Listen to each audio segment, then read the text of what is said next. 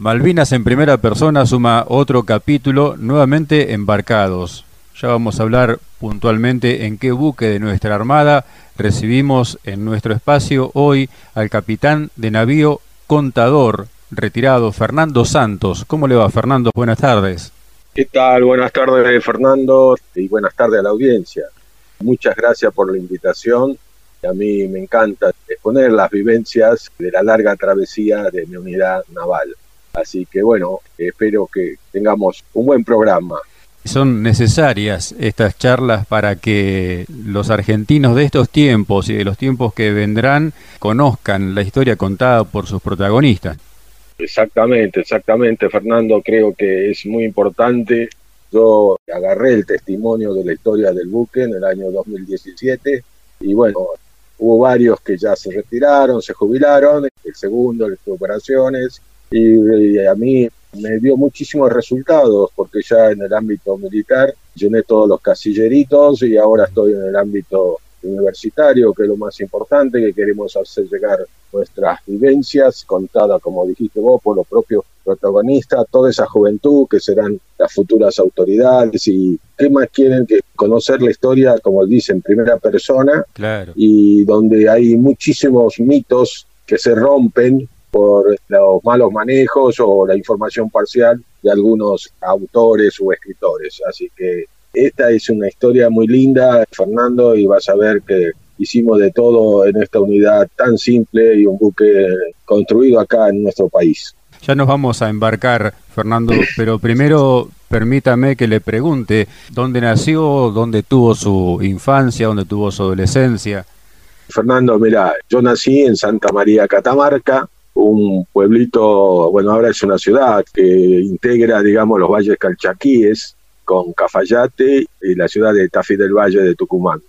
Ahí hice mi primario, fue en dos etapas. En la primera etapa hasta cuarto grado, estuve ahí en Santa María Catamarca, y después mi papá entró a trabajar en una empresa asociada a sus hermanos, que era la empresa de construcción hidroeléctrica, así que se fue allá a Positos Argentino, al dique Itiyuro. Y bueno, y ahí terminé la Escuela Provincial República de Bolivia, se llamaba, se llama, perdón. Terminé mi primario y después fue trasladado mi papá a la ciudad de Salta, el Campo Alegre, la obra hidráulica esa, y bueno, ahí ya terminé el secundario en la escuela del doctor Adolfo Güemes. Y bueno, mi inicio, digamos, profesional era que iba a estudiar para contador público nacional, dado que era perito mercantil. Y lamentablemente el destino me marcó, como dice el primer puñal, que mi papá enfermó gravemente. Tuve que trabajar y estuve desde el 1975 al 78 trabajando porque había una empresa con hermanos, desinteligencias, y bueno, yo era el único hombre de la familia porque tenía dos hermanas mujeres, y hasta que se solucionó todo, se apuntaló, y bueno, en una de esas propagandas que iba la Armada Argentina, uno de los colegios me invitaron a participar, y ahí realmente se prendió la lamparita de que como yo quería estudiar me había ido muy bien en la escuela secundaria, entonces me anoté y tuve la gran suerte que en el año 1979 ingresara a la escuela naval. No conocía Buenos Aires, no conocía el mar y no conocía la vida militar, así que para mí fue todo de golpe algo desconocido, pero como siempre digo, viste, con voluntad, perseverancia y compromiso, yo tenía muchísimas ganas de seguir y aparte ingresé a una institución excelente como es la Armada Argentina y bueno, por supuesto no fue fácil la adaptación, digamos, del periodo preliminar porque ten en cuenta que fue un golpe muy grande para mí el cambio de disciplina, de todo. Claro. Y los contadores en la Escuela Naval hacemos dos años. Ajá. Así que en el 81 regresamos y fue la última promoción, me tocó en el viaje de inclusión Londres. Ajá ingresamos, bueno, al periodo preliminar de contadores eran 120, ingresamos 28 a primer año, terminamos 18 y nos recibimos 8 compañeros, 8 contadores de la promoción 68 y somos parte de la promoción 110 del Comando Naval, que vos lo tuviste Eduardo, el maestro de los maestros de la promoción. Así, Así que para mí, mi vocación fundamental creo que despegó en todo lo que hizo el Bahía Paraíso, porque imagínate, yo venía del viaje de instrucción en el 81 y cuando nosotros llegamos en noviembre ya estaba el Bahía Paraíso recién incorporado a la Armada, porque el Bahía Paraíso, perdón, hablo del buque, el transporte polar Bahía Paraíso, sí, sí, claro. el 16 de noviembre de 1981 estaba en Dársena Norte, en Escollera Sur, y nosotros llegamos con la fragata Libertad, imagínate, era un buque nuevo. Así cuando nosotros entramos con la fragata, todos los guardiamarinas de la promoción 110, éramos casi 90, todos decían, bueno, ¿a quién le tocará ese buque? Bueno, como siempre, digo, la suerte la estaba por primera vez en la vida. Me iluminó, digamos, el destino, qué sé yo. Fui el único guardiamarina cuando dieron los pases que estaba destinado en ese buque. Y claro, por supuesto, era un buque que incorporaba la Armada para el apoyo logístico a la Antártida, que iba a hacer las campañas junto con el IRISA. Claro. Y para mí, imagínate, venir del viaje, conocer el continente blanco, como se llama la Antártida, y después de eso, bueno, la gran sorpresa de participar en la gesta de Malvinas, porque nosotros fuimos a cumplir nuestra viaje inaugural de la campaña antártica, así que imagínate todo eso de golpe, para mí muchas veces le comento a mis compañeros, la suerte, la suerte o el destino, y viví todo, porque un contador recién recibido, prestar servicio en un buque logístico, y ahí palpas todas las aristas de tu profesión.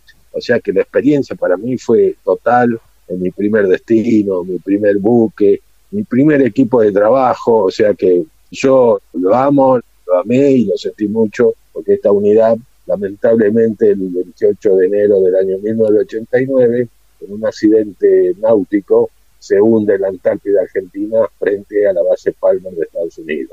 Así Pero bueno, así es el destino, por eso digo, la experiencia fue mi primer año, me marcó la vocación, todo, y encima la plana mayor excelente. Yo era el Michi, el Michi, el oficial más moderno de la dotación, eran 120 hombres, 15 eh, la plana mayor de oficiales, 80 suboficiales y 25 conscriptos. Bien. Yo tenía mi división, que era la del departamento de abastecimientos, integraba junto con un teniente de navío, era el jefe de departamento, teniente de navío carro, y yo era el ayudante. Y teníamos 32 hombres, de los cuales 8 eran marineros, para que así la audiencia sepa, marineros de 15 años, porque teníamos a cargo todos los servicios de cámara, lavadero, panadería, cocina, éramos responsables de todo el funcionamiento de todos los servicios y también del mantenimiento de stock de los pañoles de víveres, de vestuario, de repuesto, de los insumos generales y por supuesto éramos los asesores en la parte administrativa contable de la unidad. Claro. O sea que al estar yo con mi jefe de departamento, aprendí todo y realmente ya siempre le digo a mi gente agradecido porque también la experiencia de los suboficiales, uno como recién recibido, también va alimentándose de ellos. Claro. Realmente por eso le digo, Fernando, fue algo muy, muy, muy particular lo mío. Fernando, brevemente, me decía que hizo la carrera de contador en la escuela naval. Eh, ¿Fueron carreras simultáneas con la de guardia marina? O sea, ¿se va realizando la capacitación? La escuela naval tiene ingreso para el cuerpo comando y el cuerpo profesional. El cuerpo comando son los navales e infantes de marina. Dentro de los navales, después se clasifican en aviadores, navales propiamente dichos y submarinistas. Y los cuerpos profesionales son de los contadores. Bueno, ahora ha cambiado mucho también, creo, el, tema de ingreso. Nosotros hacíamos dos años, porque a nosotros sí o sí, para presentarnos a rendir en la escuela naval, nos exigían, sí o sí vos tenías que tener el perito mercantil completo. Correcto. Los oficiales de comando, los compañeros míos, podían ingresar a la escuela naval con cuarto año aprobado. O sea, viste, no tenían un secundario completo. Bien. Y ahora todo aquel que quiere ingresar a la escuela naval sí o sí tiene que tener el secundario completo e ingresa al cuerpo también, comando y contadores, pero hacen cinco años todo. Bien. Antes nosotros estábamos favorecidos, digamos, pero bueno, transpirábamos, ¿eh? O sea, esos dos años que la estructura o el plan de estudio hacía que sí sí con dos años saliéramos, pero bueno, transpirábamos mucho la camiseta, así que bueno, son dos cuerpos nada más, Fernando. Bien. Otro dato que quiero rescatar y que destaque nuevamente, me decía que la dotación del Bahía Paraíso tenía marineros con edades de 15 años. 15 años y 16 años. Ten en cuenta que en la escuela de mecánica, el personal de servicio hace un año nada más de la escuela. Y en la escuela de mecánica incorporaba a partir de los 15 años. 14 terminando, vio, algunos tenían 14 y cumplían 15 años. Por eso digo, este, el jefe de departamento un poco era el papá de esos chicos. Y yo tenía 23 años, porque yo ingresé, como te dije, a los 21 años a la escuela naval, ya el límite del requisito de ingreso, de 21 años. Así que bueno, a los 23 estuve con él, era un poco, digamos, con experiencia, pero excelente los marineros, excelente, excelente. ¿Y fueron parte de la campaña del Atlántico Sur también? Todo, todo, todo. Ellos eran parte de la dotación. Y después todo lo que te comento también vivieron todo, todo. Era la primera dotación del Bahía Paraíso, 122. Transporte Polar Ara Bahía Paraíso, el Bravo 1. Cuénteme acerca del buque, Fernando. Se llama el buque Bravo 1, es la identificación que tiene la unidad naval marinera, digamos. Sí. Al buque se lo identificaba en los distintos códigos de las armadas Bravo 1. Realmente hizo mérito para esa asignación del Bravo 1. Sí. Bueno, este era un buque polar. La Armada Argentina en el periodo del año 70 encargó eh, un astillero argentino, Príncipe Mengui, cuatro prototipos de buques transporte tres transportes navales y este buque polar. Este buque polar se incorporaba para reforzar todo el apoyo logístico en la Antártida de Argentina, para trabajar conjuntamente con el rompehielo Almirante Irizar, el que abría surco y nosotros llevábamos la carga pesada. Bien. Porque el Bahía Paraíso tenía, viste, una gran capacidad de bodegas, 3.500 metros cúbicos, tenía dos bodegas inmensas. Siempre digo, tenía herramientas, medios y sistema del Bahía Paraíso. ¿Por qué se llamaba polar? Porque tenía una quilla reforzada. En la proa, la proa viste adelante, era como una cuchilla de 8 metros que sobresalía y eso le permitía al buque, en caso que no esté el Irizar, porque el Irizar no había surco y nosotros nos quedamos ahí para reabastecer las bases y el Irizar continuaba la campaña porque más que nada llevaba todo el pasaje, todas las dotaciones de intercambio. Sí. Entonces por ahí se cerraba y entonces el buque sí o sí podía romper capas de hielo hasta cuatro metros de profundidad. Ah, bien. Sí, sí, sí, y realmente cuando se lo puso a prueba, porque era fuerza de choque, ¿viste? Tomaba velocidad y rompía. En cambio que el rompehielo Almirante Iriza tiene el sistema que se sube al témpano y a través del sistema que tiene quiebra, digamos, ¿no? nosotros íbamos a chocar. Entonces por ahí a la primera se movía un poco, a la segunda y un poquito se abría un poco y a la tercera ahí se rompía toda la capa de hielo. Lo probaron y realmente los inspectores, porque era el primer viaje, decían que excelente resultado, digamos, porque todo eso aquí ya era de acero, así que... Y lo único que teníamos que tener cuidado nosotros, viste, las cámaras, comedores, de arranchar todo la parte vajilla, todo, porque se mueve todo, digamos, y evitar que se rompa, digamos, la vajilla. Claro. Mira, este buque, herramientas importantes, cuatro grúas, dos grúas en el centro de 16 toneladas cada una, y dos grúas más a popa de dos toneladas cada una dos bodegas con dos plataformas cada una, una capacidad de estiva de 3.500 metros cúbicos de carga general y a su vez una cámara frigorífica contigua de 250 metros cúbicos para todo frigorizada. Tenía varios tanques de combustible que podía almacenar hasta 3.250 metros cúbicos. Ahí podíamos llevar gasoil JP1, y agua dulce. Había tanques que se llevaba agua dulce. ¿Para qué se lleva agua dulce a la Antártida?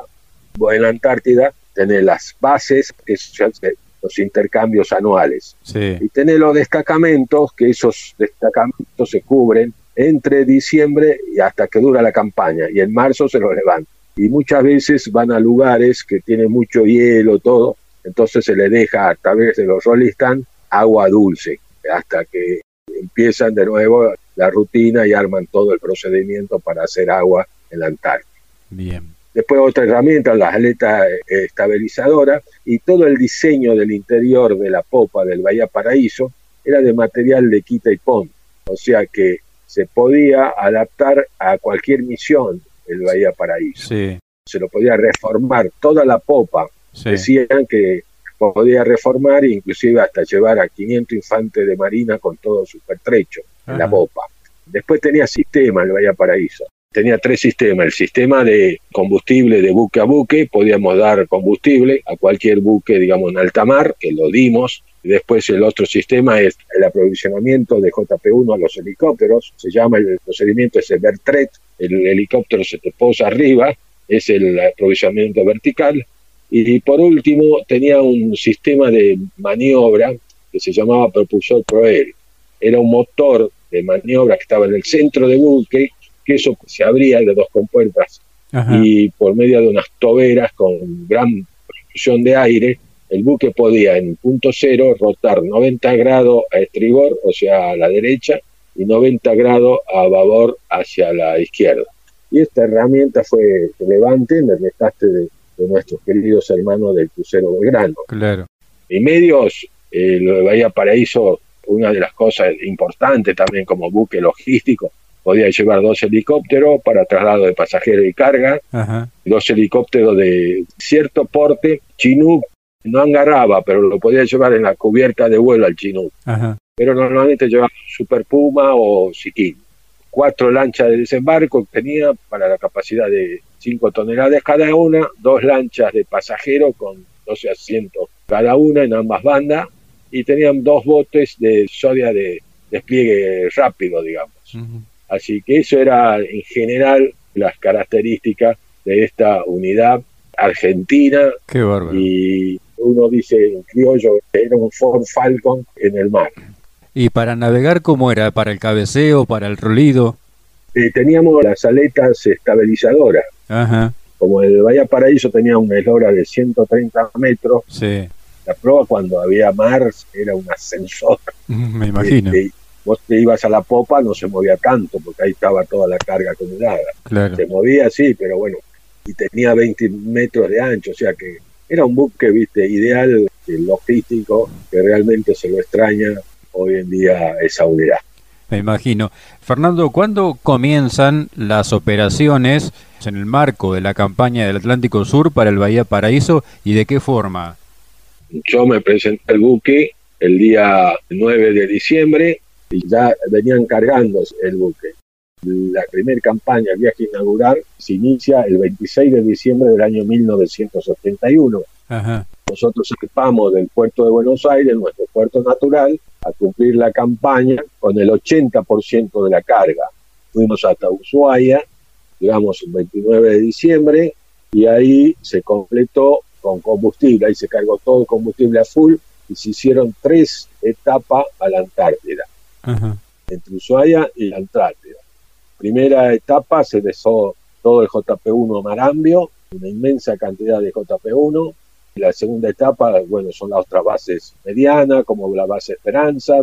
Por segunda vez se llevaban las familias, viste, para invernar. Sí. Diez familias iban. El primer casamiento también fue en la segunda etapa el primer casamiento en la Antártida que hizo un oficial de gendarmería, nosotros llevábamos a la novia y eran la madre y creo que dos tías de la chica iban ahí al casamiento en la base Esperanza.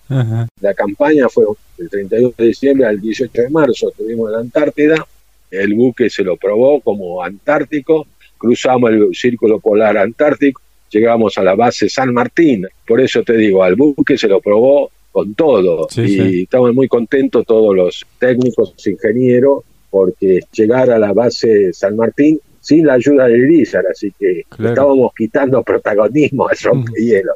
Se termina la campaña y el 20 de marzo regresamos a Ushuaia y ahí se hace la ceremonia, en la clausura de la campaña antártica, donde el Irizar regresa al puerto natural y a nosotros un comandante dice que teníamos que ir a las Islas Orcadas a dejar dos generadores y bueno, todo era para nosotros era sorpresa porque ahí embarcan las 15 tropas especiales con el teniente Astiz a la cabeza, un montón de pertrechos, una casa, únicamente íbamos a las Islas Orcadas.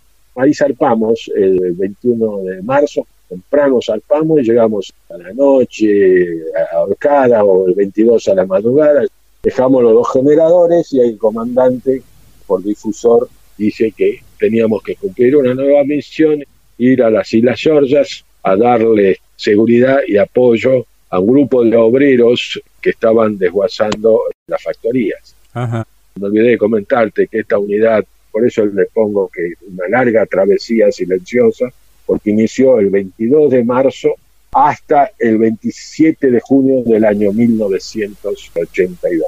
Fue un largo periodo. Estuvo en los dos teatros de operaciones, en Georgia y en Malvinas, es el que inició y finalizó las operaciones navales. Llegamos el 24 de marzo a las Islas Georgias, ahí también el comandante dice que este grupo especial iba a reforzar la seguridad a los obreros argentinos. Ten en cuenta que ya había ocurrido el incidente ese el 22 de marzo con el buque Buen Suceso que lo había llevado a los obreros y toda la maquinaria de la empresa David 2 para que inicien el desguace. Ellos llegaron el 22 de marzo a las Georgias, habían desembarcado, habían izado la bandera, bueno, ese incidente con los ingleses. Bueno, nosotros llegamos el 24. Lo dejamos los 15 tropas especiales con todo super estrecho en Puerto Ley y zarpamos para navegar todo el norte de la isla Georgias de este a oeste. Y bueno, ahí estuvimos navegando, nos toreábamos con el buque Endurance de los ingleses, era el buque científico que tenían los ingleses en la zona ahí de Georgias, que son los que había llevado de Malvinas, los 22 Marines a las Georgias. Nos cruzamos dos veces en alta mar con el Endurance, el comandante tiene una anécdota, porque el Endurance, te comento, en noviembre del 81 había estado en Buenos Aires, en el puerto de Buenos Aires, pasó antes de irse a la Antártida, y bueno, el comandante con el grupo de oficiales eran los coordinadores, o sea, lo habían recibido, viste, de como protocolo a toda la dotación del Endio en Buenos Aires. Así que él decía que éramos, que somos, antes éramos amigos, ahora somos enemigos. Y bueno, nos cruzamos dos veces, seguíamos navegando, y bueno, estábamos dando seguridad y apoyo a los obreros, teóricamente, hasta que el 31 de marzo este, el comandante por difusor informa que había una operación de recuperación de nuestra soberanía en las Georgias, en Great Beacon, que son los dos este, puertos más grandes de las Georgias. Te comento, la Georgia es un archipiélago conformado por 17 islas, islotes y peñones. La isla San Pedro era de mayor extensión y ahí estaban los principales puertos, que era Puerto Ley y Puerto. Great Beacon era el de mayor capacidad de factoría y a donde se han asentado casi 3.000 obreros ahí trabajando en Beacon. Y en Puerto Ley, 1.000 obreros. En la época del 60 y 65 fue el auge de la caza de las ballenas, hasta que en el año 1966, por las leyes internacionales, prohíben la caza de ballena y bueno, ahí quedan desactivadas todas estas factorías que eran inglesas, holandesas, japonesas, y la Argentina lo único que tenía era un servicio meteorológico. Dos, creo que eran agentes civiles de la Fuerza Aérea que cada dos años lo relevaban en las Georgias. O sea, ya había, digamos, ahí, pero en el incidente no estaban los de meteorología. Bueno, así que el comandante lee la orden y ahí dice que teóricamente tenían que conformar un grupo. La corbeta Guerrico se incorporaba como buque de guerra porque el Bahía Paraíso no tenía armamento, no tenía nada. Ten en cuenta, vos lo ves ahí, es un buque de transporte. Claro. Y por la convención de Antártico no podés llevar nada de armamento. Igual el indio no tenía nada. Y bueno, así que así fue.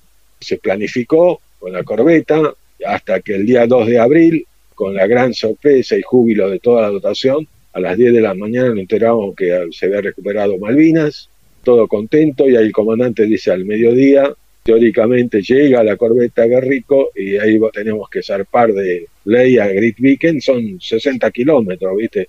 Porque la comunicación entre dos puertos siempre se hacía por mar o por aire, y no por tierra, porque la isla San Pedro muchos acantilados, es una zona muy montañosa, son los montes, ¿viste? El monte Page es de 2.900 metros, muchos acantilados, poca llanura tenían los puertos. Enseguida vos chocabas con la roca, con la montaña, por eso realmente los que vivían o los que iban a trabajar ahí había que sacar el sombrero porque mucho viento, mucho frío y como te dije, en la época del auge 3.000 obreros en Gritviken y 1.000 obreros en Ley. Trabajaban los 365 días al año y bueno, ahí procesaban toda la carne de las ballenas.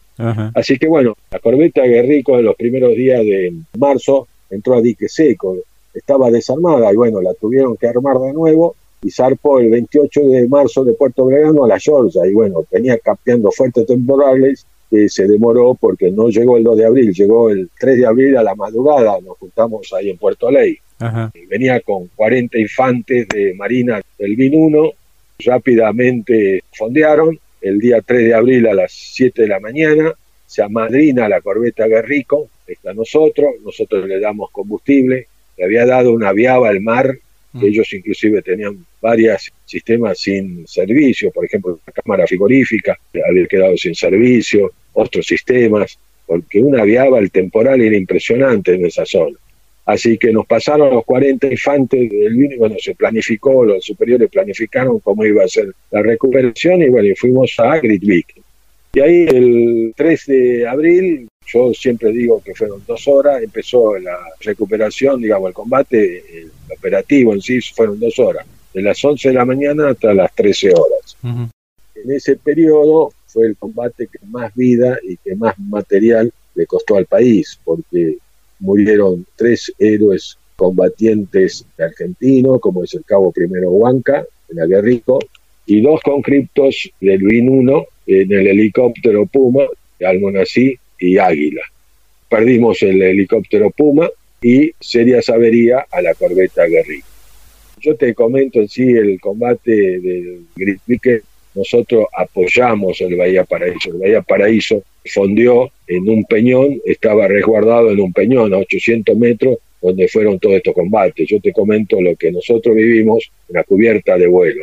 Cuando va la primera oleada, el Puma con un grupo de 14 infantes, va, los deja cerca donde teóricamente estaban los Marines, regresa y cuando va la segunda oleada, bueno, ahí empieza el combate. Y fueron, creo que fueron 15 minutos explosiones, se ve al helicóptero, lo único que vimos nosotros al helicóptero, navegar, digamos, al ras del mar y después levantarse y posar abruptamente en, el otro costado de la meseta como si se hubiera caído como una bolsa de papa y humo negro, humo negro veíamos nosotros la cubierta de vuelo y enseguida de nuevo más explosiones y la vemos a la corbeta Guerrico con humo hasta que escuchamos dos o tres cañonazos de la corbeta Guerrico y un silencio total fueron momentos, como digo, nosotros pasamos de la rutina porque toda la cubierta de vuelo, el equipo de la cubierta de vuelo venía bárbaro, digamos, con un adiestramiento total, con 85 días de operación en la Antártida. Estábamos muy sólidos de equipo, digamos, con los trinqueros, con todo, con todos los equipos de control de avería, todo. Y de golpe, digamos, del puente de comando dije alerta, de alerta incertidumbre, preocupación, porque la LOE que lo teníamos volando no regresaba hasta que empezó a regresar y bueno, nosotros estábamos en la cubierta de vuelo, ya que en sí todos los momentos, digamos, de comunicaciones, todo se vivieron en el puente de comando. Y bueno, y después se empezaron a llevar los heridos, los heridos del helicóptero los trasladó el helicóptero Alouette, que también fue un protagonismo total el Alouette, que se voló todo, de las diez y media de la mañana hasta las 6 de la tarde estuvo volando. Y bueno, y por lancha se fue a traer los heridos de la corbeta Guerrico, un compañero mío, el guardia marina Pinchitore, gravemente herido. Bueno, heridos tuvimos uno grave, grave, grave, que era el guardiamina Pinchitores, dos graves tenues, que eran dos cabos de la Guerrico, y seis heridos concretos. Eh, cinco de infantes con el Puma y uno en el buque. Y tuvimos un herido inglés. Y bueno, y ahí tomamos prisioneros, 36 ingleses, 22 marines y 14 científicos. Eso es en forma general y rápida lo de las Georgias. A nosotros de la Georgia nos dejó, primero, como digo, creo que la orden era recuperar Great Beacon y con el menor daño posible. O sea, viste, era una orden que tomás y bueno, y se asume mucho riesgo, digamos, es golpear la puerta y decir, bueno, vengo acá, que te desalojen. Pero bueno, eso fue un riesgo total. Y otra cosa que faltó, como toda operación, vos tenés que tener el factor sorpresa. Y creo que no hubo sorpresa porque, como te dije, el 2 de abril se tomó Malvinas, ese mismo 2 de abril, nuestro comandante superior, que era un capitán de navío Combeta, nos llamó a los científicos para decirle que se tenían que rendir incondicionalmente y ellos dijeron que se rendían y que no sabían dónde estaban los marines. Claro, los marines ese día tenían en cuenta que se habían atrincherado en una zona de la meseta y bueno, ellos nos dieron la sorpresa a nosotros. Creo que fueron las dos conclusiones que saco nos falló el factor sorpresa, digamos. Eso fue en forma general, nos dolió muchísimo los tres héroes combatientes caídos, se respetó totalmente, digamos, a los prisioneros, se los alojó, porque también, viste, el buque vivió un montón de cosas, porque al rendirse los ingleses, rápidamente el comandante, a todo el control de habilidad del buque, dice, bueno, vamos a preparar eh, el buque tenía para llevar 80 pasajeros también en popa. Con esos camarotes los vamos a adaptar para alojar a los marines, que teníamos que tener cuidado con ellos, porque eran profesionales. Y los 14 científicos no hay problema, los poníamos en otra banda. Todo civil, ingeniero, oceanógrafo, había muchos investigadores. Así que bueno, también se tuvo que preparar en tres horas, cuatro horas, todo el buque, darle seguridad para que no haya sobresaltos, gracias a Dios no hubo ningún sobresalto y se respetó todo. Y después de contar esta anécdota de un herido inglés que estaba en el antebrazo, tres esquivas, el médico nuestro era anestesista, el médico de la corbeta Guerrico era clínico. Y gracias a Dios, uno de los integrantes del grupo especial de Teniente Astiz estaba el doctor Cardilav, que era un médico cirujano de Maimará, Jujuy recibido en la Universidad de Córdoba y tenía un metro, ponele, chiquitito, un metro cincuenta y cinco. Ese doctor lo operó a mi compañero Pinditore tres veces. Trabajó el día 3 de abril, de las 3 de la tarde hasta el 4 de abril a las 6 de la mañana, operando, sacando esquilas, curando heridos.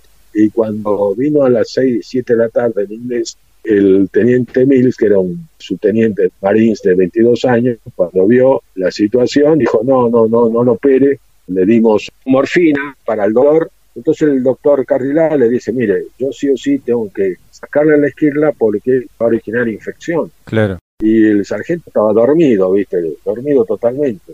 Y bueno, lo alojó en la enfermería y el día 4 a las 2 de la mañana lo fueron a despertar al teniente Mills. El sargento tenía casi 40 grados de fiebre y estaba un dolor terrible. Y bueno, el teniente Carrilá le dice, usted no quiere que lo opere, cuando llegue al continente le van a apuntar el brazo. Y ahí el sargento dice, opéreme ya. Y el teniente Carrilá lo operó, le sacó las tres esquirlas, le limpió toda la herida. Y ese herido, así como se cuentan las historias, como todos los heridos, nosotros salpamos el 4 de abril de las Georgias y fuimos llegando a Río Grande, se desembarcó los heridos, inclusive el inglés, y el inglés, así como fue, fue al Hospital Naval de Puerto Belgrano, y ahí le pusieron prótesis en el antebrazo porque tenía todo el hueso astillado, todo estaba hecho de goma el hueso. Así que la anécdota de que no le amputaron el brazo, creo que fue después de años, hubo un reconocimiento a la Armada y sobre todo felicitación a los médicos que actuaron. No sabemos nosotros si al teniente Carrilaf lo invitaron a Londres para hacerle un reconocimiento y le pedían disculpas del incidente el teniente Mills. Después de Georgia, ¿cómo siguió la actividad para el Bahía Paraíso? pasó las Georgias, el 4 de abril zarpamos a la tardecita, la corbeta Guerrico zarpa con nosotros y nos agarró un temporal impresionante, viento de 80 kilómetros, mar 5, mar 6. Y bueno, sabés que yo como contador, el oficial más antiguo de comando, me enseñaba, viste, a ser el guardia del puente de comando como ayudante. Sí. Pero se movía el buque nuestro también. Y me decía, salga el alerón, y vea dónde está la corbeta. Y la corbeta se le veía la antenita y se metía totalmente al mar. Subía y bajaba, era como un submarino. Impresionante, por eso digo, tan marinera esas corbetas, impresionante. Nos pegó una riaba impresionante hasta que llegamos cerca de Río Grande, que desembarcamos el herido, y la corbeta directamente ya se fue a Puerto Belgrano. Bueno, seguíamos navegando y llegando a Comodoro Rivadavia, el comandante por difusor dice que, habían ordenado a Bahía Paraíso a hacer un, primero un puente logístico móvil con helicóptero a trasladar los helicópteros de menor porte del ejército argentino a la aproximación a la isla Malvinas. Así que nosotros hicimos tres viajes, desde el 6 de abril al 10 de abril, y ten en cuenta que el 7 de abril ya los ingleses habían declarado la zona de exclusión en las Islas Malvinas. Teóricamente nosotros sorteamos dos veces la zona de exclusión, pero eso sí, teníamos que tener en cuenta que estábamos con los prisioneros, o sea que teníamos una carta fundamental de garantía. No pasó nada, según uno de los comandantes del submarino, decía que siempre lo tenían al Bahía Paraíso, totalmente bloqueado, pero que él no iba a tirar porque sabía que estaban los prisioneros ingleses en el buque. Claro. Así que bueno, se cumplió con esa tarea y llegamos a Puerto Belgrano. Nosotros tuvimos 10 días con los prisioneros. El 14 de abril llegamos a Puerto Belgrano, a la base naval Puerto Belgrano, desembarcamos los prisioneros ingleses, 22 marines y 14 científicos, y rápidamente embarca los ingenieros del Arsenal Puerto Belgrano y comunican al comandante que el buque había sido designado buque hospital. Los ingenieros ya habían diseñado todo, cómo iba a ser la popa, todo, o sea que el comandante ordenó sacar todos los españoles, así que todo eso se concentró a proa y ahí el ingeniero patrón dice que el buque va a tener una capacidad de 300 camas, va a contar con una sala de internación general con 250 camas, que era una plataforma en una de las bodegas, una sala de terapia intensiva con 25 camas, una sala de cuidados intermedios con 25 camas, le agregaban tres quirófanos, el buque tenía uno, o sea que iba a quedar con cuatro quirófanos, un laboratorio de análisis clínico y hemoterapia, una sala de yeso, una sala de rayo, una sala de desintoxicación química, una central de sanidad en combate, una pileta que fue fundamental y acero incendiable para el tratamiento de heridos quemados, eso también lo implementaron en una de las plataformas de la bodega, farmacia, los botequines de emergencia, bueno, un montón de herramientas de un hospital. Yo siempre digo, no sé si conoces el Hospital Pirobano de la ciudad de Buenos Aires. El Hospital Pirobano de la ciudad de Buenos Aires tiene una capacidad de 300 camas. Entonces yo siempre digo, es como si al Hospital Pirobano se lo insertara en el buque. Claro. Y bueno, y se embarcó la sanidad en combate. La sanidad en combate estaba compuesta por 90 hombres de sanidad, 25 médicos, de esos médicos, 24 militares y un médico civil, el doctor Piñeiro. 60 enfermeros militares y 5 agentes civiles técnicos de electromedicina, que eran los responsables del mantenimiento de todos los equipos e instrumentos del hospital. Una gran experiencia tuvieron ellos. Y te cuento acá la anécdota de las enfermeras del Bahía Paraíso. Nosotros llegamos el 14 de abril a Puerto Belgrano, desembarcamos los prisioneros, embarcan los ingenieros, nos explican todo de que iban a alistar al buque como buque hospital. El 15 de abril se presentan en el puerto, al lado del buque, un grupo de 60 enfermeras mujeres que eran de la Escuela de Sanidad del Hospital Naval Puerto Belgrano. El segundo comandante me dice, Michi, venga, vamos a tierra. Y ahí, con tres suboficiales o médico, dice, bueno, estas son las enfermeras que van a embarcar, van a integrar la sanidad de combate. Así que ellas trabajaron del 14 de abril al 24 de abril, lo alistaron al buque, lo vistieron. O sea, toda la parte de hotelería lo vistieron. Cuando fueron, ya estaban finalizando las tareas, ya tenían los camarotes, todo. Un 24 de abril, al, porque ellas trabajaban de las 8 y media de la mañana hasta las 17 horas. Y justo fue el 24, antes de terminar el día de puesto de trabajo, bueno, formación general, y ahí el comandante les informa al médico que por orden superior no podían embarcar mujeres en un buque de la Armada. Bueno, pobre, ten en cuenta que hay que reconocer las ganas, el alistamiento, le pusieron todo eso. También son las que amuraron todos los tubos de oxígeno. Ellos le ayudaban a los obreros de fijar los instrumentos. O sea, han trabajado, y ese es el reconocimiento mío a las enfermeras, pero no embarcaron. Lamentablemente, la superior ordenó y los cambió por enfermeros militares. Y te digo, a ver, no sé, por ahí me escuchan, acá tengo los cinco técnicos civiles de electromedicina, que eran apellidos Flores, López no está porque falleció, él estaba en Buenos Aires, Vilches, Ripoll y Solo Haga.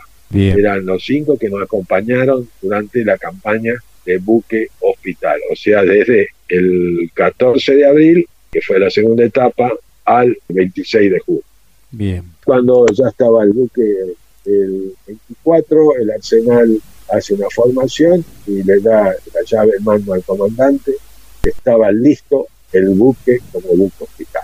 Ese día el comandante viene y dice, tenemos otra tarea, dice, el Comando de Operaciones Navales ordenaba embarcar víveres para Malvinas para 10.000 hombres por 30 días. Así que ahí nomás, entre el 25 y 26, trabajamos las 24 horas con camiones de la Intendencia de Puerto Belgrano de Buenos Aires, cargamos 750 toneladas de víveres, 500 toneladas de víveres secos y 250 toneladas de carne frigorizada. Así que íbamos completo. Y el 27 de abril zarpamos a la nueva tarea como buque hospital. Por supuesto, ahí totalmente nuestra misión era producir alta. Era una tarea humanitaria. Y nuestro objetivo era atender y curar a todos los heridos, sean propios o sean del enemigo. Así que eso es lo que tiene un buque hospital. Y así como historia, el comandante cuando lo designan al Bahía Paraíso Buque Hospital, rápidamente, viste, con los jefes de operaciones, bueno, los idóneos, digamos, en operaciones, fueron a buscar los antecedentes, procedimientos, y no encontraban normas y procedimientos actualizadas normalmente decía que todos los datos eran de la Segunda Guerra Mundial. Claro. Inclusive no se había actualizado la participación de los buques hospitales, cómo iban a ser en una zona de operación, inclusive en la guerra de Corea o la de los siete días, nada, nada. O sea que no había ninguna doctrina actualizada. Por eso el comandante, como dice, vamos a recabar información y a trabajar con la Cruz Roja Internacional. Claro. Nosotros pensábamos que en Puerto Belgrano iban a embarcar los veedores de la Cruz Roja Internacional y lamentablemente embarcaron en Puerto Argentino. Imagino que después del armado del diseño de hospital para el buque, que creo no fue pintado de blanco, usted me corregirá si me equivoco, ya zarpan hacia el teatro de operaciones. Exactamente. Muy buena tu pregunta porque por ahí siempre me olvido. Cuando se alistó como buque hospital, se decidió mantener digamos, la pintura del buque, o sea, viste, como Antártico. Sí. El casco naranja y la superestructura amarilla. Y solamente se insertaron ocho cruces grandísimas en la parte de las tapas de las bodegas, la superestructura donde se veía, pero no estaba pintado de blanco. Así zarpamos a cumplir la misión como buque hospital. Nosotros zarpamos el 27 de abril, fuimos a una estación a 500 millas náuticas de Puerto Madryn. Ahí estábamos navegando de este a oeste hasta que nos dieran la misión final. Nosotros ahí estábamos en forma transitoria, navegábamos 50 millas al este, volvíamos, capeábamos temporales, el buque iba y volvía. En espera. Hasta que, el, claro, en espera la misión definitiva. Claro. Porque ¿qué pasaba? Los ingleses no reconocían al buque hospital argentino. Entonces estaban en tratativa, creo, bueno. Hasta que el 2 de mayo a las 22.30 horas se recibe un mensaje naval sobre la dolorosa noticia del hundimiento del crucero Belgrano. ¿Por qué recibimos ahora? Porque ten en cuenta con mucho temporal, eh, los sistemas o los equipos por ahí no captan bien la onda, y bueno, recién a las 22.30 nos enteramos, el comandante rápidamente, sin recibir el segundo mensaje, confirmaba el desplazamiento a la zona del hundimiento, ya puso prueba directamente a la zona del hundimiento. Y el día 3 a las 0.15 recibía el mensaje naval que tenía que desplazarse urgente a la zona del hundimiento. Nosotros estábamos lejos, a 800 millas del punto de hundimiento. Nosotros llegamos el 4 de mayo a las 6 de la mañana a la zona del hundimiento y nos incorporamos al operativo de búsqueda y rescate. Tuvimos hasta el 11 de mayo, o sea que operamos del 4 al 11 de mayo, 7 días de operación. Reinamos una extensa zona del mar porque tangenciamos las costas de las Islas Orcadas y las Islas Sangui del Sur, porque el Bahía Paraíso encontró balsas desplazadas a 100 kilómetros del punto de hundimiento. el viento y el frío la estaban llevando a las balsas hacia la Antártida. Así que bueno, el día 4 de mayo, te comento, fue día de mayor actividad náutica nuestra. La sanidad en combate iba a tener su bautismo, que se dice en combate, su bautismo de fuego, cubrió todo el procedimiento de sanidad en combate y estuvimos ahí de las 6 de la mañana a las 10 de la mañana, solamente encontramos 10 balsas vacías.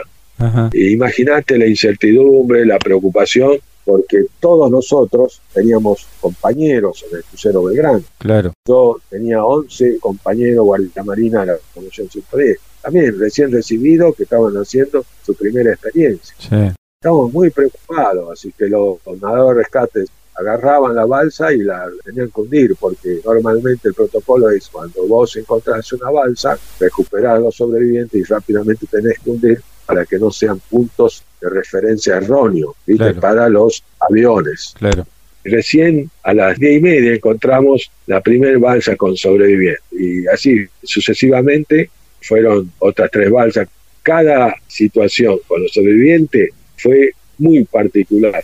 A mí siempre se me hace difícil describir porque llantos, gritos, desvanecimiento, emociones. Ten en cuenta que nosotros encontramos a los sobrevivientes que más días tuvieron en el mar, que más frío tuvieron, que más lejos estaban del punto de viento, pero eso sí, siempre les digo yo a ellos que son los que en forma inmediata recibieron una atención en un hospital, porque teníamos la salida de combate. Y realmente los médicos actuaron a cada uno, hicieron pasar por todos los boxes que había a cada uno se lo revisó y bueno, nosotros en total rescatamos 89 hombres del crucero Belgrano, 71 sobrevivientes y 18 caídos.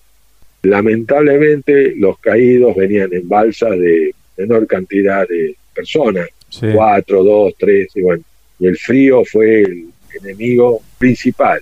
Yo tengo una anécdota que siempre la llevo en memoria, una de alegría que encontré un compañero María Marina Giorgio Franzoni con vida. fue impresionante cuando nos vimos, el grito, todo. Ten en cuenta que ellos ya estaban pasando el segundo día, estaban navegando y venían en las últimas, mojados, algunos heridos quemados tuvimos. Volvieron a nacer y tengo la otra anécdota de tristeza que encontré a un compañero sin vida, Gerardo Sevilla, que lamentablemente él venía en una balsa de tres personas, él venía sobre el techo con los brazos abiertos los médicos que tenían experiencia decían que capaz que fue el último y se puso sobre el techo como para que los rayos del sol le calentaran algo y bueno, pero el frío fue el peor enemigo para nuestros queridos héroes combatientes. Así que te comento cómo era el rescate. Nosotros cuando llegamos el 4 de mayo nos sobrevoló dos aviones de exploración, el Electra y el Neptune. Sí. Ellos son los que ubicaban e identificaban las balsas y le pasaban el dato al puente de comando donde estaba el comandante con el jefe de operaciones y ahí ellos marcaban en carta náutica la posición de la balsa y el comandante con el jefe de operaciones decidían cuál era la corrida inicial. El 4 de mayo fue el día que mayor actividad tuvimos, de las 6 de la mañana hasta las 17 horas, y realmente a nosotros que estábamos justo en el centro del buque, en la cubierta, ahí estaba todo el team de equipo de búsqueda, rescate y atención médica. Veíamos una balsa ponerle a 300 metros, se la veía del buque y se la perdía. Yo digo, bravo Zulu para los tripulantes de los dos aviones. Ten en cuenta que iban a velocidad y ver un, se debe ser un alfiler color naranja, ver en el extenso mar porque era difícil. Nosotros, por eso digo, la visualización así de la balsa, inclusive a 100 metros, ¿dónde está la balsa? ¿Dónde? Se perdió y volvió a aparecer. Por la ola. Sí. La herramienta nuestra fue bárbaro, como te dije, ese sistema de propulsor que permitía que estacionáramos en la balsa. Porque los otros buques participaron, que fue el aviso de Uchaga, el instructor Piedra Buena y el instructor Bullar, ellos eran por la corrida, venían con la corrida y si no enganchaban el cabo o la soga que le tiraban el que estaba en la balsa, entonces tenían que volver a hacer la maniobra y son media hora, ten en cuenta. El buque va, a dar vuelta y vuelve a encontrar la balsa. En cambio nosotros era, la ubicaba la balsa y era como si el Bahía Paraíso, por ese sistema que tenía, estacionara en la balsa. Así todo, había demora, tener en cuenta que muchos estaban, como diciendo, en las últimas.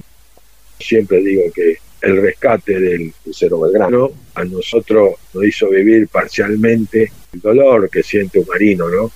Porque rápidamente abandonar el buque ante una situación de impotencia para sobreponerse y sobrellevar ante una supervivencia desconocida y encima afrontar todas las adversidades. O sea que bravo Zulu a los sobrevivientes, porque hay que estar, yo digo, mi compañero, por ejemplo, Franzoni, que nos encontramos y después que los médicos lo revisaban todos, ellos nos decían que estemos apegados porque no teníamos psicólogo, nada, nosotros en el hospital teníamos el capellán, nada más, y ellos nos decían, estén juntos, traten de hacerlo dormir y como te digo, mi, compañero el primer día que estuvo en el buque no durmió, hablaba, hablaba, hablaba, hablaba, hablaba y bueno, hasta que el segundo día cayó.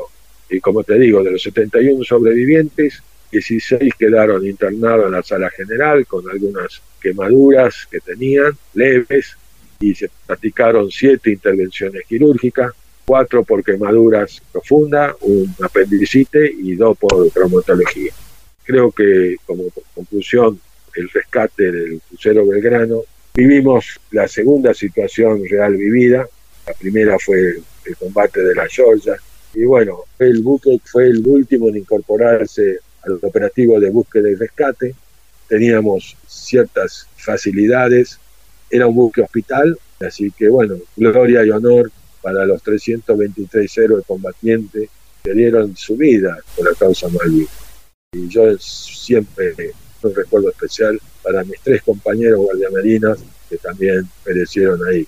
Emilio Torlaski, Gerardo Sevilla y Juan Aguirre. Fue el acontecimiento más emotivo que tuvo la primera dotación del Bahía Paraíso. Después del rescate de los sobrevivientes del crucero, ¿cómo siguió el derrotero para el Bahía Paraíso, Fernando? ¿Tuvieron que retornar a puerto? Mira, como estábamos ya cerca de Ushuaia, el buque entró a Ushuaia el día 12 de mayo. Llegamos a Ushuaia y ahí recibimos la orden que sí o sí la Cruz Roja Internacional exigía que el buque hospital se pintara de blanco, totalmente de blanco, inclusive los helicópteros que eran nuestras ambulancias. Bien. Así que bueno, ahí tuvimos del 12 de mayo hasta el 29 de mayo en Ushuaia. Porque ten en cuenta, no sé si conoces la zona de Ushuaia, que es una zona de agua-nieve, llovizna, nieve.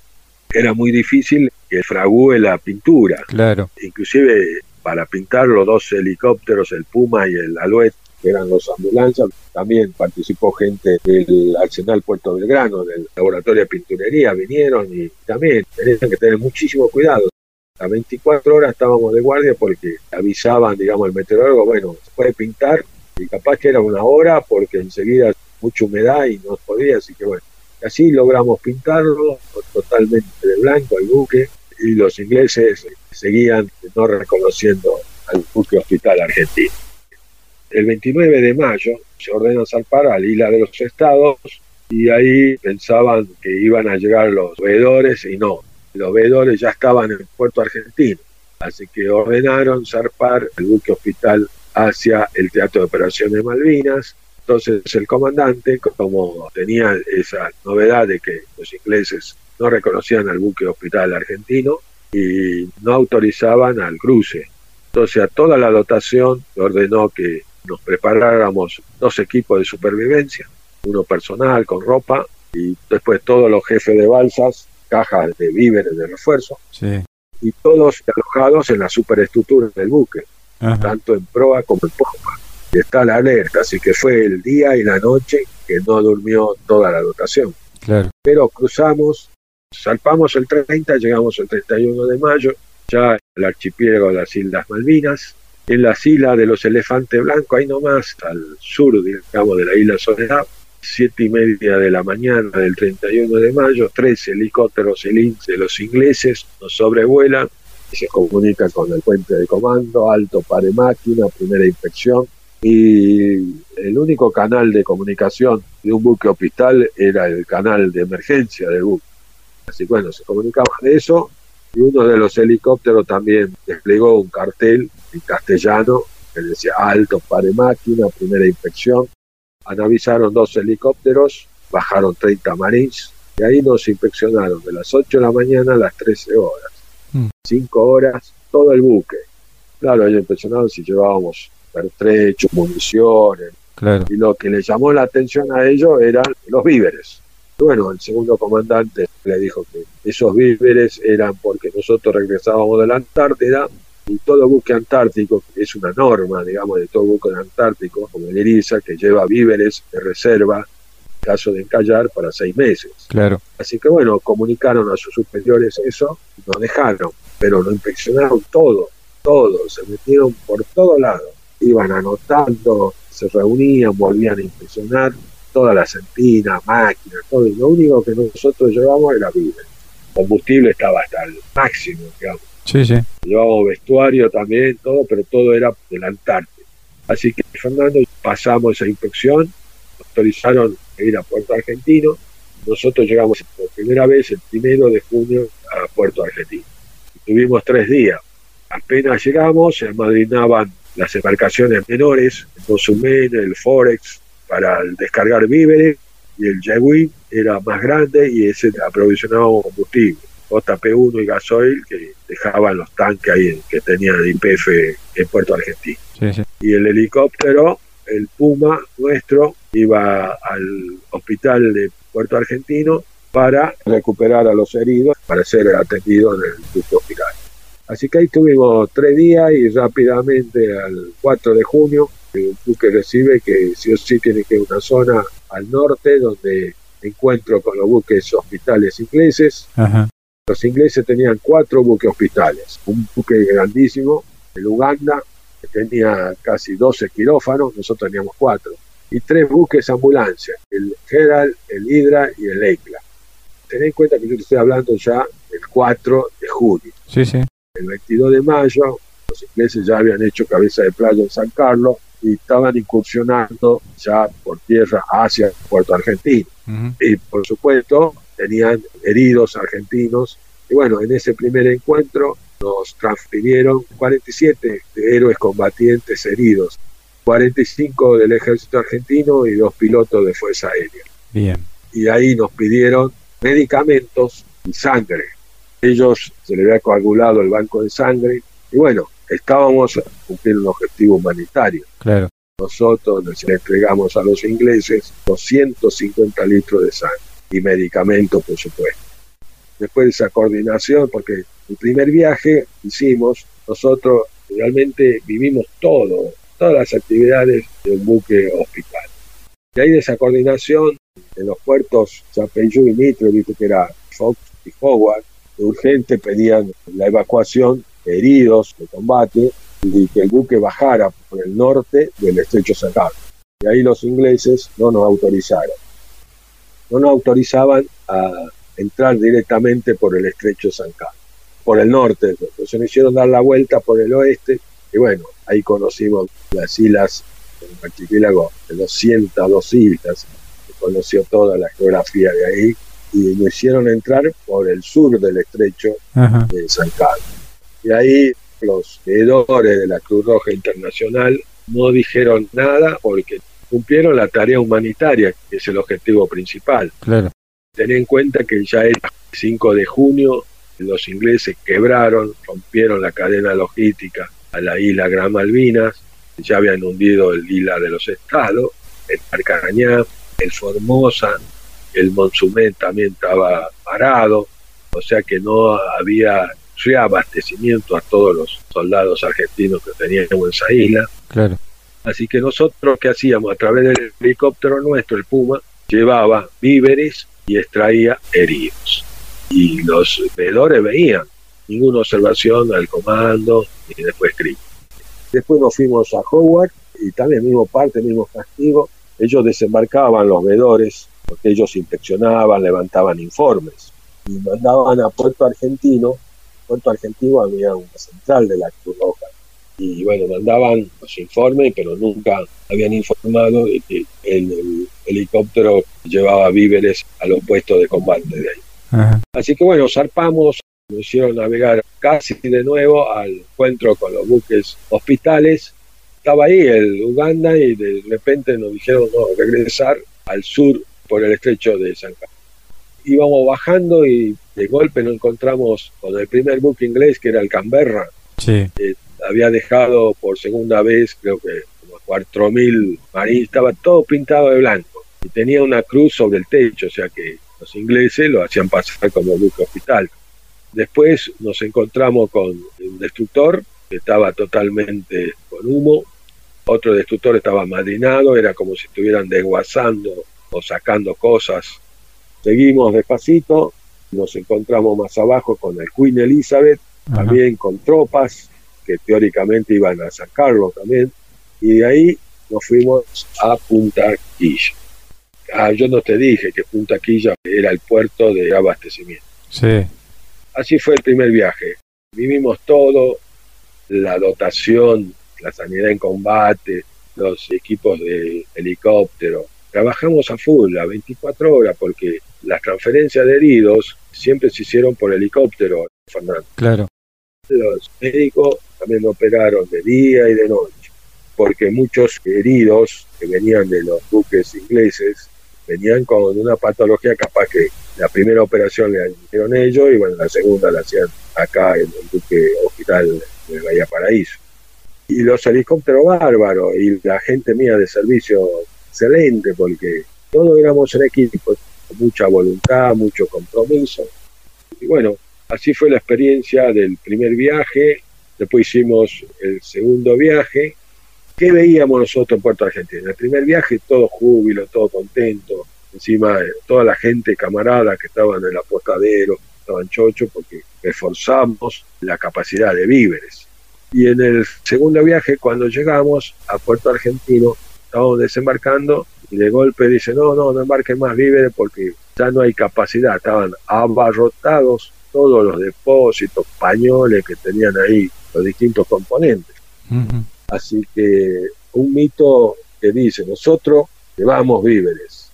Lamentablemente, creo que el problema principal fue esos víveres que estaban en Malvinas, acercarle a los combatientes a las distintas zonas que estaban operando, porque no volaba nada. Por eso te digo, ya el 31 de mayo, ningún buque argentino vimos, ningún helicóptero de combate volaba a la zona, así que los únicos que volaban eran los ingleses.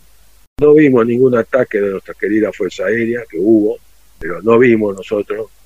Entonces ahí en ese primer viaje eh, había mucho júbilo, estaban contentos. Y en el segundo viaje que entramos del 9 al 12 de junio, ahí ya nos dimos cuenta nosotros que los bombarderos, las explosiones, las noches eran de día porque mucha bengala y cada vez el enemigo estaba más cerca. Y bueno, yo le decía a mi colega, señor, mire, ¿qué pasa? No, no, vamos a contarte acá, vamos a Terminamos el segundo viaje, zarpamos el 12 de junio, fuimos a leer al Bolugón, sacamos también heridos, y nosotros llegamos el 14 de junio a Punta Quilla. Y ahí el comandante por difusor dice, se firmó la capitulación del Puerto Argentino. Un dolor terrible, para nosotros mismos una gran sorpresa. Muy triste todos, zarpamos de Punta Quilla porque el buque no sabía qué es lo que iba a pasar, cuál iba a ser la misión o si ya regresábamos a nuestro puerto natural.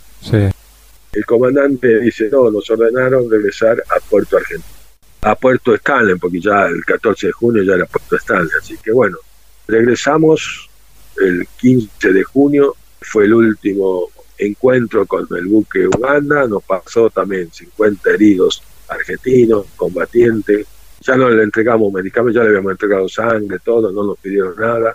Fue el último encuentro. Y el 17 de junio, llegando, digamos, cerca de Puerto Argentino, bueno, sabés que nos hicieron pasar por el centro del núcleo de la flota inglesa.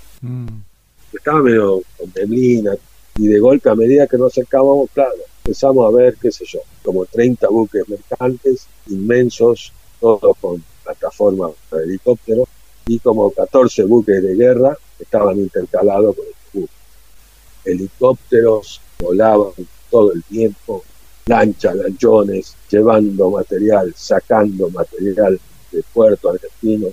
Realmente, por eso digo, testigo mudo de los acontecimientos. Nosotros estábamos ahí, íbamos a la dársena, y ahí fue cuando nos encontramos con el Canberra de nuevo, que estaba embarcando, nosotros pensábamos que eran marines, que eran nuestros soldados, sí. 5.000 que llevaron a Puerto Madryn, creo, y después a nosotros, el 18, nos empezaron a embarcar, creo que fue a la 1 de la tarde, hasta las 6, en lancha, lanchón y de a 80. Bueno, la sanidad en combate también se portó, porque todo lo que empezaban, los soldados, sacaba todo el uniforme, la tijera, ¿viste? Sí, sí. Lo hacían bañar en la pileta esa, una muda nueva, le daban un tipo de combate nueva, lo revisaban, un rancho bien caliente, reforzado, claro, porque estaban muchos con hambre, porque del 14 de junio habían comido muy espaciadamente, y algunos, bueno, tenían algunos problemas, ya venían con antecedentes. Y nuestra capacidad era de 300. Y bueno, como venían, venían, y hasta que vino el inglés, dice, ¿hasta cuándo embarcar? Y bueno, el comandante dijo, bueno, listo, hasta acá, 1800. Qué bueno, te dije que la sala general tenía para 250 pacientes, ahí alojamos 1000. Hicimos dos repliegues. El primero con estos 1800, que era la mayoría soldados del ejército argentino, en el segundo repliegue 600, y había 400 del batallón 5, y dos situaciones vivimos la dotación. Y más yo, como contador, ten en cuenta que la gente de servicio teníamos la obligación, como digo, extenderle la mano a ese combatiente que estuvo 74 días en, la zona de combate. Fue una zona de operación muy particular que también a ellos le costó mucho. Teníamos la obligación de ayudarlo, de mimarlo, abrazarlo, de palmearlo.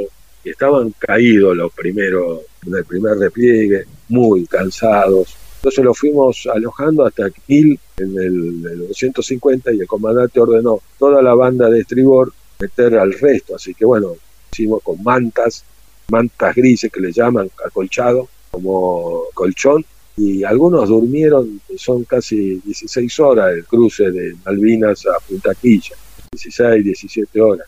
Bueno, sabe que algunos durmieron todo el viaje y otros no, y ya el segundo día, esa noche comieron, Tuvimos de comer hasta las 6 de la mañana. Mm. A las 7 de la mañana ya se levantaron otro grupo para el desayuno. Y al mediodía se le dio un emparedado reforzado porque a la una y media llegábamos a Punta Quilla y ellos tenían ahí en el cuadrón militar, le iban a dar el Ya se lo veía distinto a los soldados. Pero el 60% unió todo el viaje. Desembarcamos esos 1800, regresamos de nuevo, y el último viaje zarpamos el 22 de junio, ya le habían ordenado al comandante que no iba a regresar más y bueno, ten en cuenta que la dotación había zarpado el 16 de diciembre del 81, o sea, estábamos totalmente contentos de volver a casa, como se dice. Sí, claro. Pero con una experiencia adquirida impresionante. Llegamos a Puerto Belgrano el 25, desembarcamos a los Bravos Infantes y parte también creo que fueron 100 del regimiento 25 y del 7. El 26 de junio desembarcamos a toda la sanidad en combate, ahí en Puerto Belgrano también, los médicos, todo, y nosotros llegamos el 27 de junio por fin a nuestro puerto natural. O sea que la historia es muy linda y la experiencia para mí fue total. Y simplemente te digo esto, creo todas las actividades, quizás faltó alguna comentarte, pero todas las actividades, todas las tareas que nosotros cumplimos fue siempre gracias al trabajo en equipo, al espíritu de cuerpo y sobre todo a la confianza que se le daba a todos los que participaron.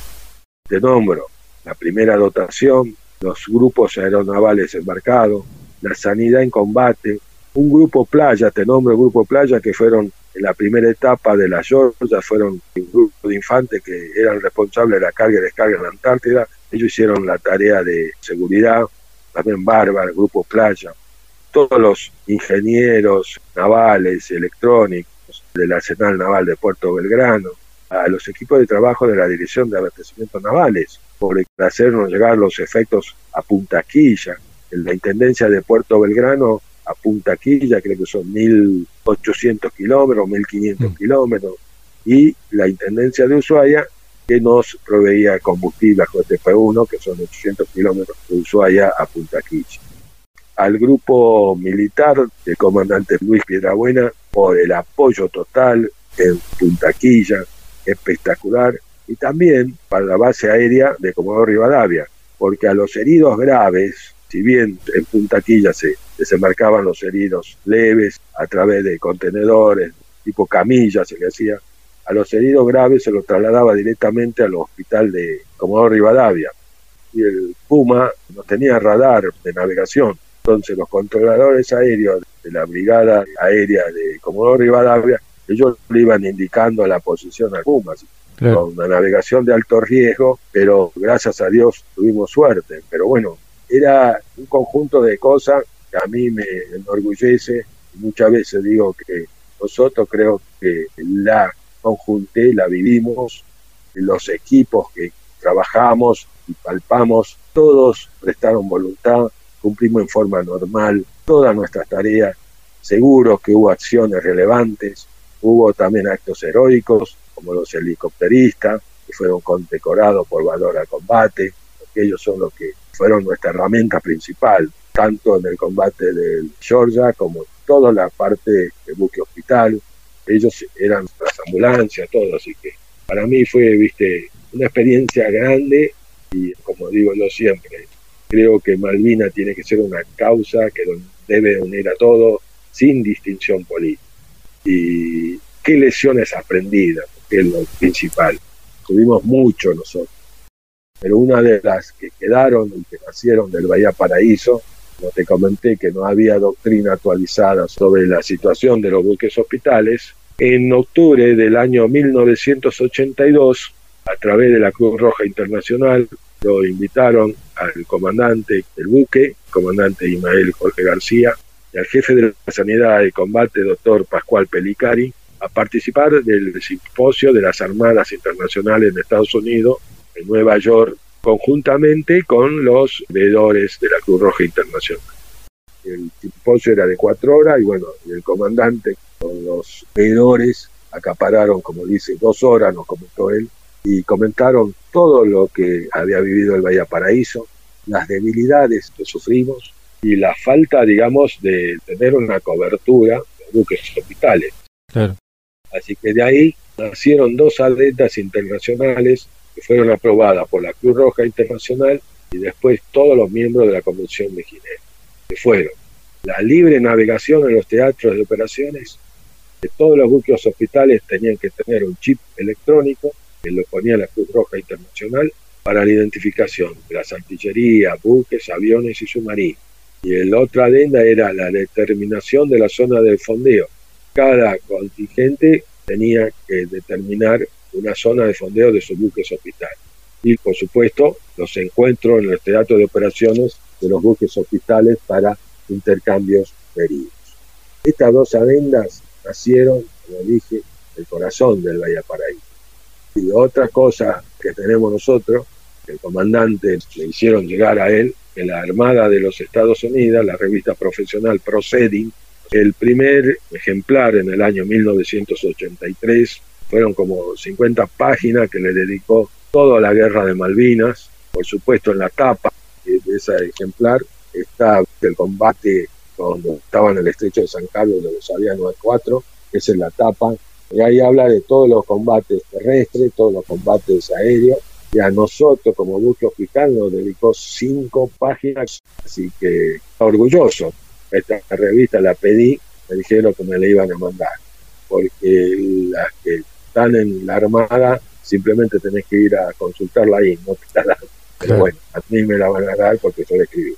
Y por último, un reconocimiento profesional a la sanidad de combate, médicos, enfermeros, a los agentes civiles, estos técnicos, como te digo, de electromedicina, que trabajaron las 24 horas, porque tenés en cuenta que ellos eran responsables de mantener todo el equipamiento aparte de los quirófanos, no es lo mismo tener en cuenta que el buque se movía. Claro. Los aparatos, los instrumentos tenían algunos desfasajes y estaban ahí. Y realmente, yo digo, sacarle un sombrero, porque con ellos nos encontramos a partir del año 83, el comandante le gustaba reunirse y muchas veces hemos participado con estos agentes civiles, realmente es loable decirle a ellos lo que hicieron, porque eran como militares, estaban vestidos de uniforme, yo tenía un tratamiento muy particular con ellos, era el Guardia Marina Contador, y bueno, otra cosa que me olvidé, mis colegas, la Dirección de Abastecimiento Navales, las raciones RAMOA, que se llaman, las famosas raciones múltiples de operaciones avanzadas. La Infantería Marina nuestra tenía raciones de combate nacionales, se llamaban las raciones COI, y las raciones americanas. Cuando fue el 2 de abril, rápidamente todos los batallones se abastecieron de esas raciones y quedó sin stock el sistema. Entonces, la dirección de abastecimiento, con un grupo de empresarios, con un grupo de profesionales, que son los nutricionistas, etcétera, creó estas raciones que Buenos Aires la fabricaba, Puerto Belgrano y después fueron a Punta Quilla en un camión. Por eso también Bravo y a los choferes que llevaban los efectos desde Puerto Belgrano a Punta Quilla. 100 cajas de ración. Eran, cada caja tenían 25 raciones completas para todo el día.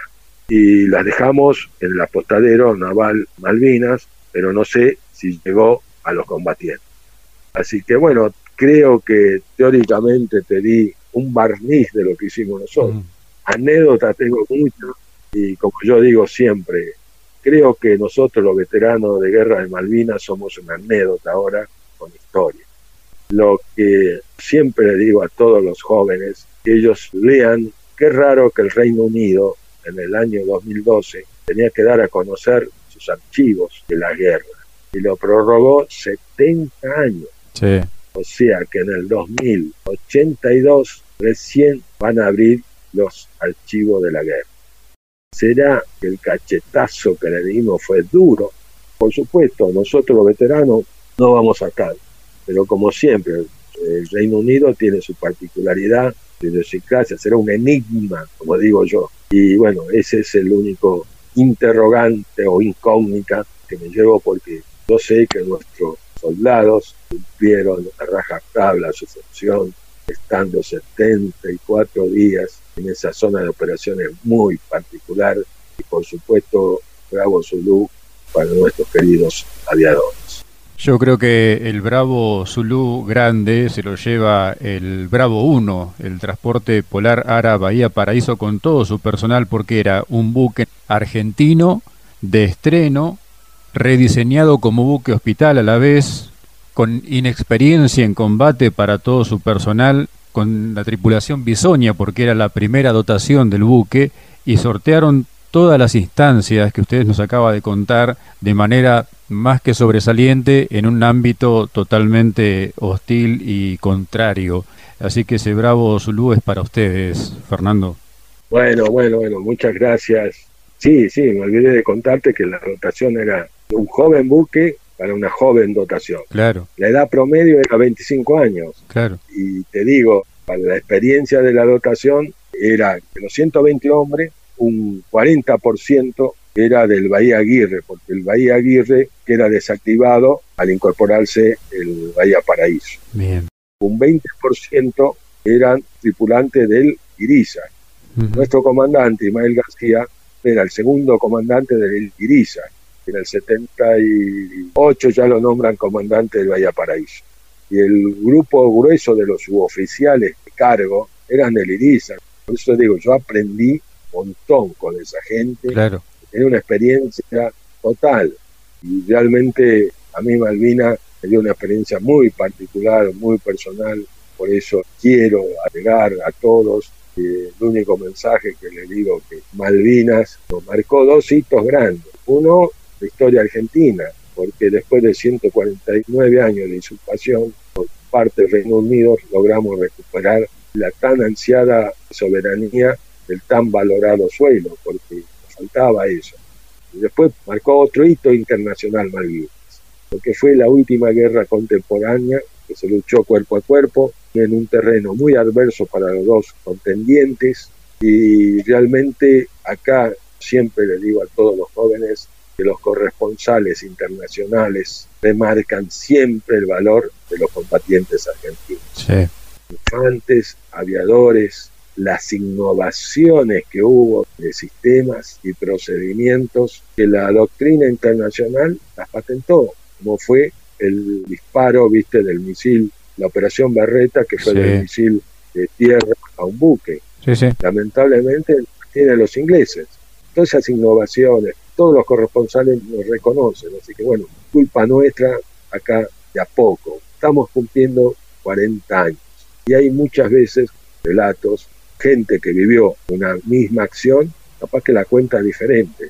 Pero yo siempre le digo, son 40 años, tenemos que mirar el horizonte. ¿Y qué tenemos que dejar? Como hacen los ingleses, los guerreros, siempre las cosas positivas. Las cosas malas ya se vivieron. A los responsables ya se lo jugó. Entonces, iremos el carro para adelante, porque las Malvinas creo que nos corresponde que sean nuestras. Fernando, Muchas gracias por todo, realmente estoy agradecido, dispuesto a todo. Me encanta difundir nuestra historia y que conozcan, como vos dijiste, un buque argentino. Sí, era un buque argentino muy noble y lo que hizo en su primer año de vida, porque operó durante seis meses, navegó 25 mil millas y a los 100 días de su incorporación a la Armada Argentina abrió su diario de guerra. Muchas gracias por todo y por supuesto gloria y honor a los 649 héroes combatientes que dejaron su vida por nuestra patria. Simplemente agradecerle, capitán de navío contador Fernando Santos, retirado con 37 años de servicio, con 12 destinos operativos, catamarqueño de Santa María, licenciado en Administración Naval y en los últimos años en actividad en el Servicio de Auditoría de la Armada de la República Argentina.